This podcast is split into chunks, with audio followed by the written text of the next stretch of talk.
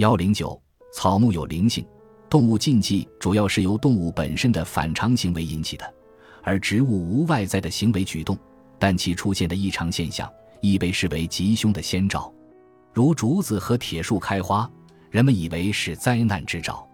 俗有竹子开花，人畜搬家；竹子开花，亡人破家；铁树开花，人亡财下之说。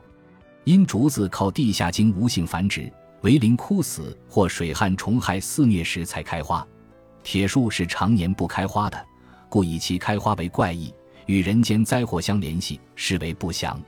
植物开花一般在春季，如果在冬季。雪天里开花，便是属于异常状态的。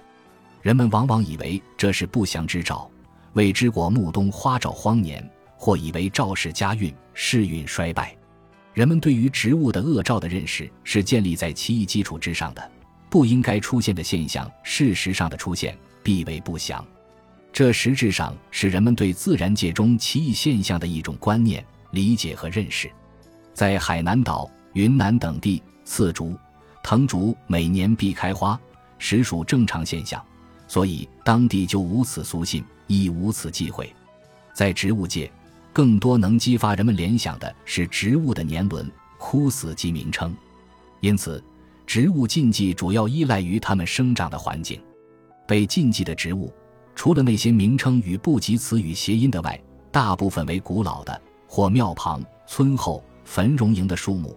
以及被人们崇拜的或视作有某种象征意义的植物，自从先民发明养蚕缫丝以来，桑树便与人民生活发生极为密切的联系。桑树能为人类提供一缕冠带之力，能创造其他树种不能创造的巨大效益。这些特殊性能在古人看来都是上天赋予的。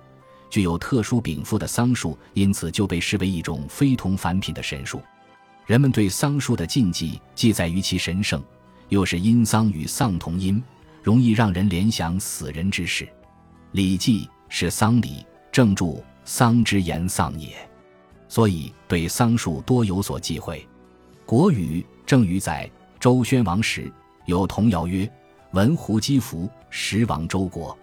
闻山桑也。”一集有一对卖桑木工和击剑带的夫妇，会使周朝灭亡。《史记·商本》记载，商朝突然有桑树和古树在朝廷里生长出来，一夜之间就长得很粗。桑树固然不祥，古树也是桑树的一种，用来做棺材，所以商王很害怕。一书《西夫公传》载，西夫公从同乡那里学来巫术，晚上被散头发。手持桑杖对着北斗星诅咒仇人。又洛阳伽蓝记载，洛阳城内有院会寺，佛堂前生桑树一株，直上五尺，枝条横绕，柯叶旁布，形如雨盖，腹高五尺，又然。凡为五重，每重叶甚各异，经师道俗谓之神桑。观者成事，师者慎重。帝闻而悟之，以为惑众。命给侍中黄门侍郎元记法之。其日云雾晦明，下腹之处血流至地，见者莫不悲泣。搜神记载，抱怨家经常有人病死，家境贫寒，便请术士占卜。术士说，这是因其市东北有一棵大桑树所致。过去南方农村的村寨口多有一棵高大的古树，俗以树上住着本村的守护神。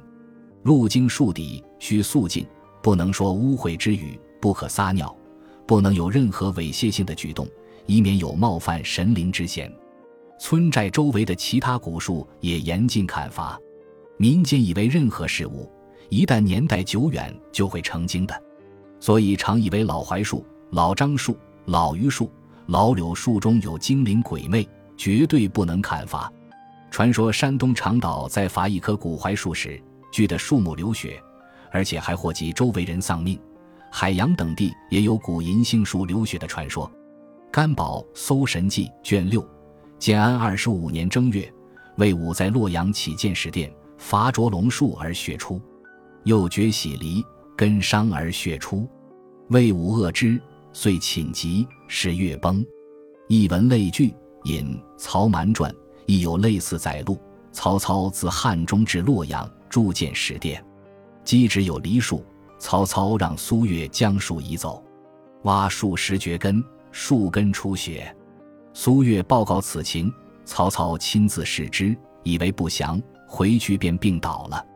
这又给植物附加了人的机能，认为树木与人一样，为血肉之躯，是有知觉、有意识的，绝不能待之以不忍。不仅高大古老的树木禁忌砍伐，矮小的丛草也不能随意取用。